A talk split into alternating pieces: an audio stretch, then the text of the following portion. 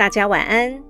人生贵在适意，一旦拘泥于外在的形式，就陷入尘世苦海中了。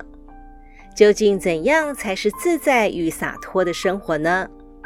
今晚我们就来分享处世修养的经典著作《菜根谭》其中的精选名句：“忧人自适，不迁不逆。忧人轻视总在自适，故久以不劝为欢。”其以不争为胜，敌以无枪为势，秦以无贤为高，会以不其约为真帅，客以不吟诵为坦夷。若一千文逆机，便落尘世苦海矣。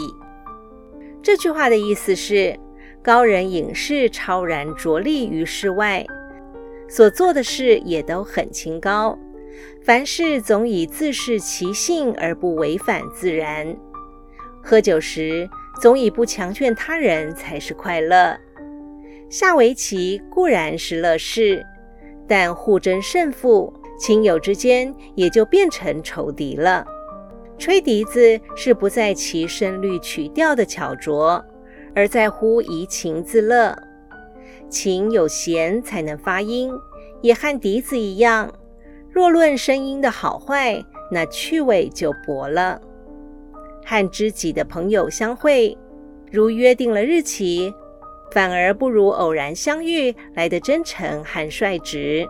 宾客来往，则更不必计较于迎送的礼仪，以平淡来往才显得大方。若一经拘泥于形式，注重繁文缛节。彼此心中就陷到尘世的苦海之中，不能得到什么快乐了。